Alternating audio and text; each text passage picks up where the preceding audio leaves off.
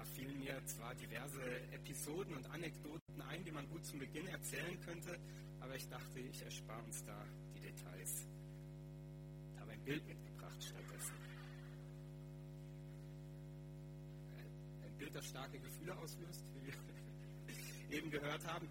So hat man sich den Menschen vorgestellt, der der Völlerei frönt. Da sitzt der Fettwanst in der Mitte, umgeben von den Bediensteten, die vor ihm Speisen auftischen, mit denen er sich dann vollstopft und den Hals nicht voll genug kriegen kann. Immer rein damit, immer mehr.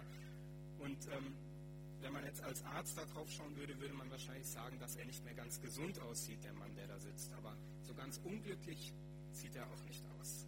Völlerei. Die Sünde, oft auch Maßlosigkeit von jemandem, der kein Maß halten kann, der jetzt gerade in Bezug auf das Essen wurde das äh, üblicherweise ausgelegt. Immer rein, immer mehr, ohne Maß, ohne Verstand, bis es dann so endet wie auf diesem Bild. Das Thema Essen äh, war nicht nur zur Zeit, als dieses Bild gemalt wurde, ein aktuelles. Das Thema Essen findet sich äh, schon davor in den biblischen Schriften, darauf werden wir kommen. Und das Thema Essen ist wieder in aller Munde. Und ich habe äh, der Vorbereitung für diese Predigt einfach mal so ein bisschen im Internet äh, diverse Zeitungen abgegrast. Was sind denn da so Themen, die im Moment zum, äh, im Bereich des Essens ähm, äh, zirkuliert und ventiliert werden und äh, stieß auf eine Talkshow, die letzte Woche kam. Äh, das könnte jetzt lustig sein, weil ich die Talkshow in der Zeitung gelesen habe. Äh, ich schaue normalerweise keine Talkshows, sondern lese die Berichte über diese in der Zeitung und stieß dann auf auf diese Talkshow Sandra Maischberger ARD ähm, kam letzte Woche Ernährung als Religion. Kann denn Essen Sünde sein? Habe ich hier einmal aus der Mediathek abfotografiert und mir dann letzte Woche tatsächlich äh, gewisse Teile der Talkshow angeschaut. Da wurde über Ernährung gesprochen, aber jetzt nicht, wie wir es äh, hier sahen, mit dem maßlosen Fettwams, der nicht genug kriegen kann, sondern mit den es wurde über die Ernährungstrends und Ernährungshypes äh, unserer Zeit gesprochen. Gesunde Ernährung, ganz wichtig. Gute Lebensmittel, schlechte Lebensmittel, rote, gelbe und grüne Lebensmittel. Der Büchermarkt kann man hier so im Hintergrund erkennen. Da sind äh, große Zeitschriften und ihre Titelbilder zum Thema Ernährung abgelichtet. Ein Trendthema. Und eingeladen waren dann ein äh, Ernährungsjournalist, der da einen Bestseller zugeschrieben hat. Ähm, ein Arzt und Theologe, der äh, als äh, Alpha-Tierchen die Gegenposition dazu einnahm, diverse Betroffene, Betroffene in dem Sinne, weil sie auch äh, ihr Leben in wesentlichen Teilen mit Essen verbringen äh, und eine Vertreterin der Lebensmittelindustrie. Und dann waren die Zutaten gegeben für ein Disput zum Thema Ernährung. Kann denn Ernährung Sünde sein? Inwiefern wird Ernährung zur Ersatzreligion? Das waren so die Fragen, die in dieser Talkshow bewegt wurden. Und der Arzt und Theologe ärgerte sich darüber, dass die Ernährung solch einen Stellenwert bekommt und einem die, die Freude am Genuss nehmen kann. Der Ernährungsjournalist, der äh, trat dafür ein, ähm, Lebensmittel auch unter gesundheitlichen Aspekten zu betrachten und äh, betonte immer wieder, die Dosis macht das Vertreterin der Lebensmittelindustrie, gut, die Position kann man sich denken, dass an Zucker und so weiter nicht schädliches sein kann. Die Zutaten waren gegeben für einen heftigen Streit, die die Frage bewegten, kann denn Essen Sünde sein? Sünde, ein Begriff aus dem Bereich der Religion. Ernährung als Religion. Kann denn Essen Sünde sein? Heute das Thema Völlerei und ich nehme die Lösung, zu der ich kommen werde, gleich mal vorweg. Ja, ich glaube, Essen kann Sünde sein. Ich glaube, wahrscheinlich anders, als wir es aus diesem äh, Anfangsgemälde gesehen haben, wo einer maßlos in sich reinstopft. Ähm, ich glaube, Essen kann in vielerlei Hinsicht Sünde, also schlechtes Verhalten sein. Und ich habe mal weitergeschaut, was findet man denn noch zum Thema Essen und fand letzte Woche diese Schlagzeile. 11 Millionen Tote weltweit durch ungesunde Ernährung. Hier die Schlagzeile in der Bildzeitung. Deutschland da auf einem Mittelfeldplatz von den untersuchten Ländern. Elf Millionen Menschen sterben jährlich daran, dass sie das Falsche essen, dass sie sich schlecht ernähren. Ähm, Wie müsste man dann genauer hinschauen? Aber erstmal, diese Schlagzeile war da. Menschen können sich schaden dadurch, dass sie das Falsche essen, können ihr Leben verkürzen oder ihr Leben entsprechend beeinflussen.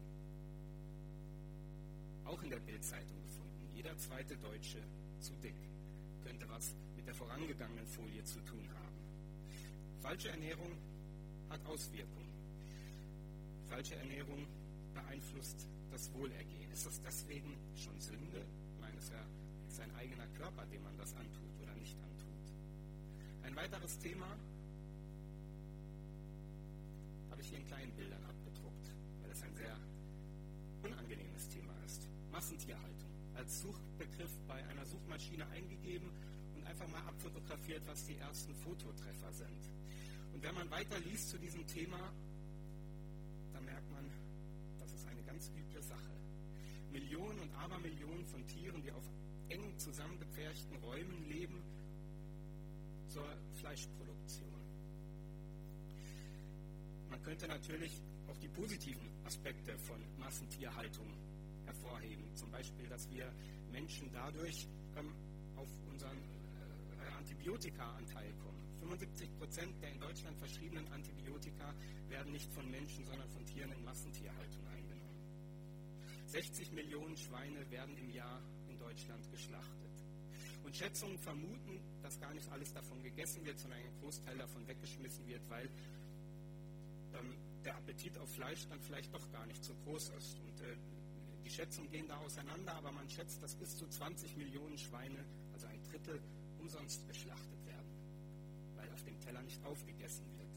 Anders als früher, wie meine Mutter mir erzählte, wenn die Sau geschlachtet wurde, dann hat man da jeden Krümel verwertet und mit Genuss zu sich genommen. Das hat sich verändert. Man könnte natürlich, und ich will hier auch äh, nicht einseitig sein, die positiven Aspekte von Massentierhaltung hervorheben. Fleisch ist unheimlich billig. Ein Kilo Schweinehack bei Aldi nächste Woche 3 Euro.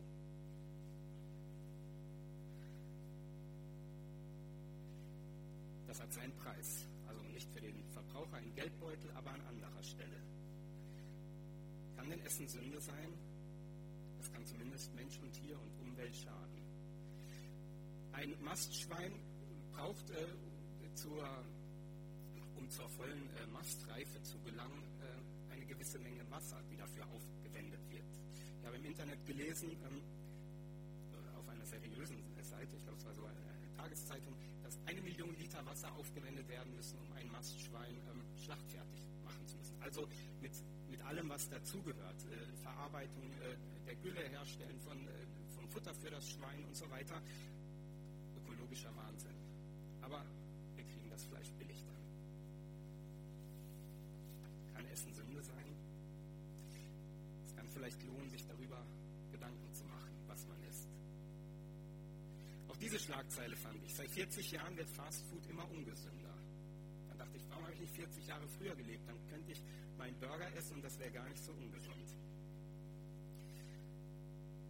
Dass Menschen krank werden von Essen, dass Menschen an Essen sterben, dass Menschen dick werden von Essen, hat nicht nur mit ihnen selber zu tun, sondern es hat auch damit zu tun, dass das, was an Essen günstig und zugänglich ist, oft keine ausreichende Qualität hat Menschen krank macht oder möglichst kostengünstig hergestellt wird zu Lasten der gesunden ähm, Anteile des Essens. Die eine Hälfte von Essen. Das andere, worum es dann auch stark in dieser Talkshow ging,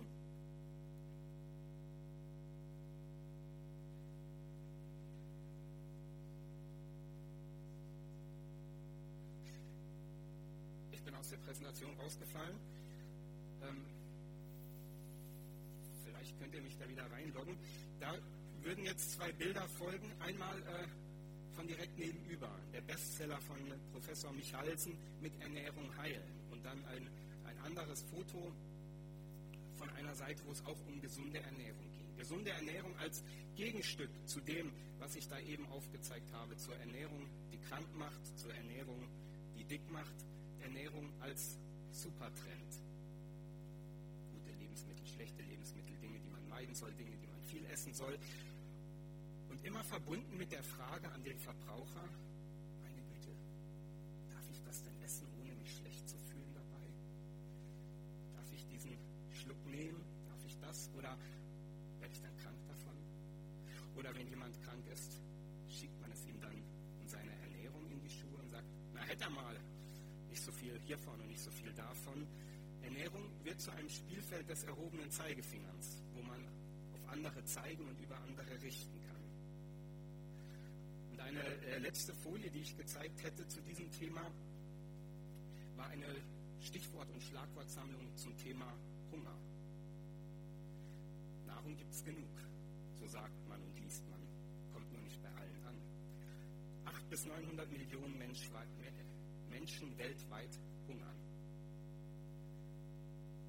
weil die Nahrung, die es gibt, alle ausreicht, weil die Verteilung der Nahrung ungut auf dieser Welt, äh, weil die Nahrung auf dieser Welt ungut verteilt ist, weil Lebensmittelpreise gestiegen sind in den letzten Jahren durch Lebensmittelspekulation an der Börse, weil der Klimawandel Hungerkatastrophen an vielen Enden dieser Welt verschlimmert oder überhaupt erst entstehen lässt. Kann Ernährung Sünde sein? Kann Essen Sünde sein? Ja, ich glaube schon. Global draufblickt, dann sieht man ganz viele Stellen, wo es falsch läuft, wo es schief läuft, wo es schräg läuft, wo Menschen darunter leiden, dass andere den Hals nicht voll kriegen. Oder in der alten Sprache zu sagen, sich der Völlerei hingeben. Gar nicht bewusst vielleicht und gar nicht auch gar nicht äh, so wie der äh, Eingangsfettwanz, der sich vollstopft und vollstopft, sondern weil das System, das die, in dem wir uns befinden mit Nahrungsmittelverteilung, weil es krankt an vielen Stellen. Ich habe mich gefragt, was findet man denn in der Bibel zum Thema Essen? Und da findet man eine ganze Menge. Und dann dachte ich, welche Aspekte möchte ich denn herausgreifen? Denn in der Bibel wird ständig gegessen und es werden ganz unterschiedliche Perspektiven auf das Essen eingenommen. Ich möchte drei Verse oder drei kurze Bibelausschnitte kurz bedeuten. Das erste habe ich überschrieben mit Essen hat eine ethische Perspektive. Schreibt Paulus an die Galater. Und äh, in, Kapitel 5 und er gibt ihnen da so eine, das macht er manchmal, gibt er ihnen so Listen, wie sie sich verhalten sollen und wie sie sich nicht verhalten sollen, wird da gegenübergestellt. Und dann schreibt er, offenkundig sind aber die Werke des Fleisches, als da sind Unzucht, Unreinheit, Ausschweifung, Götzendienst, Zauberei, Feindschaft, Hader, Eifersucht, Zorn, Zank, Zwietracht, Spaltung, Saufen und Fressen und dergleichen. Davon habe ich euch vorausgesagt und sage noch einmal voraus, die solches tun, werden das Reich Gottes nicht erben. Zack, macht er da eine Liste auf und zählt, was einem ebenso einfällt an den schlechten Taten, zählt das da auf. Angefangen bei der Unzucht und aufgehört beim Fressen. Und kommt zu dem Ergebnis, die solches tun, werden das Reich Gottes nicht erben. Nun muss man im Hinterkopf haben, wenn Paulus solche Listen geschrieben hat, dann hat er immer einen Hintergedanken dabei. Und der Hintergedanke war für ihn, dass er die Menschen davon überzeugen möchte, dass nur Jesus sie retten kann. Und darum hat er die Liste der Verfehlung oder der Verlorenheit der Menschen immer so groß und so breit wie möglich gemacht, dass sich jeder davon erwischt fühlt. Um dann zu sagen, aber es gibt einen Weg raus. Interessant ist aber, wie solche Listen in der Geschichte der äh, Christenheit aufgenommen wurden. Ähm, welche Dinge betont wurden und welche unterbetont wurden aus solchen Listen. Und man kann es, äh, wenn man in der, in der Geschichte vielleicht der Baptisten wenige Jahrzehnte zurückgeht, dann kann man es im Prinzip an einer Sache festmachen.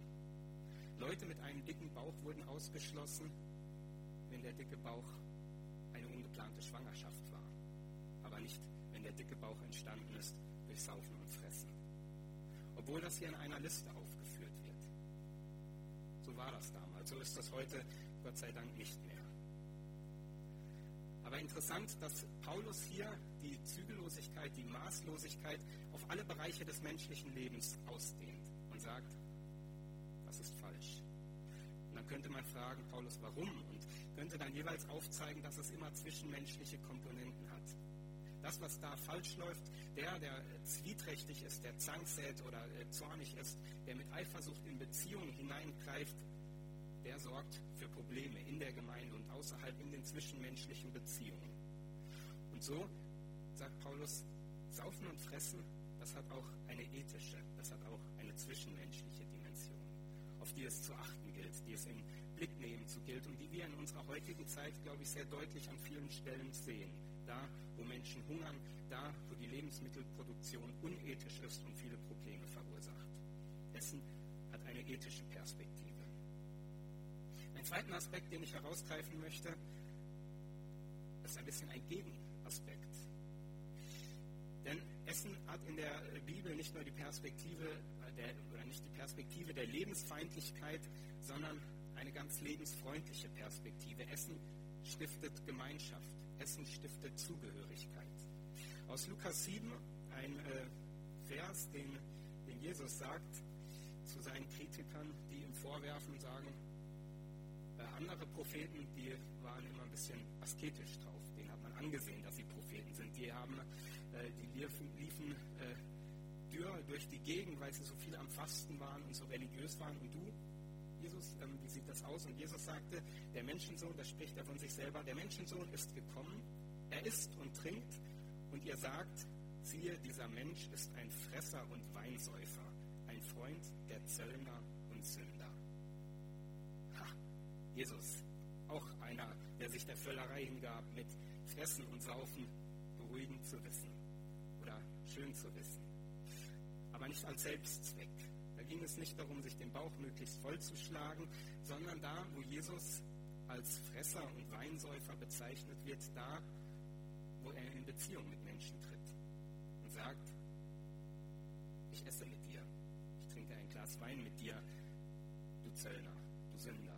Ich hebe eine Barriere auf, die in der damaligen Gesellschaft bestand, zwischen denen, die Teil der Gesellschaft waren und denen, die außen waren. Und Essen hier bei Jesus ist etwas, was diese Barriere aufhebt, wo man zusammen an einen Tisch kommt und wo man zusammen teilt von dem, was da ist und sich dann auch mal den Bauch voll schlägt, weil es Gemeinschaft stiftet, weil es Beziehung stiftet, weil es Frieden zwischen Menschen stiftet.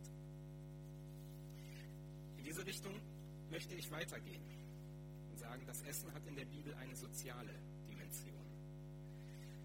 Hier vorne ist gedeckt der Abendmahlstisch wie das Brot auf den Tellern verteilt ist, muss man keine Sorge haben, dass man davon satt wird. So wie die Gläser eingeschenkt sind, wir haben sogar nur Traubensaft, muss man auch keine Sorge haben, dass man davon betrunken wird. Und trotzdem bekommt jeder was. Das war nicht immer so. Paulus schreibt an die Gemeinde in Korinth, die auch zusammen Abendmahl gefeiert haben, schreibt er ein paar mahnende Worte. Denn ein jeder schreibt er ihnen, nimmt beim Essen sein eigenes Mahl vorweg. Der eine ist hungrig, der andere schon betrunken. Habt ihr denn nicht Häuser, wo ihr essen und trinken könnt? Oder verachtet ihr die Gemeinde Gottes und beschämt die, die nichts haben? In dieser Gemeinde damals, da schien es beim Abendmahl anders zugegangen zu sein. Die einen haben nichts bekommen, die anderen haben sich den Bauch vollgeschlagen und den ganzen Wein für sich genommen. Und so vermutet man die, die nichts hatten, die nichts mitbringen konnten, weil sie nicht über die materiellen Güter verfügten, die gingen leer aus. Die saßen ganz hinten und vielleicht fielen ein paar Prosamen auf den Boden. Und Paulus ermahnt die Gemeinde daran oder erinnert sie daran und ermahnt sie und sagt, das Essen, das gemeinsame Essen besonders das Abendmahl, das hat eine soziale Dimension. Es macht uns zu Gleichen, zu Gleichen vor Jesus. Und das kommt auch darin wunderbar zum Ausdruck, dass jeder nur diesen einen Bissen kriegt. Und wir dann davon reden, dass er satt macht und so. Physiologisch macht er uns nicht satt. Wir bleiben hungrig, müssen trotzdem Mittag oder Abendessen oder eine nächste Mahlzeit, Mahlzeit einnehmen. Aber es soll uns darauf verweisen, dass wir als Menschen Hungrige bleiben. Dass wir als Menschen hungrig bleiben in Bezug auf Gemeinschaft, in Bezug auf Annahme, in Bezug auf Liebe, in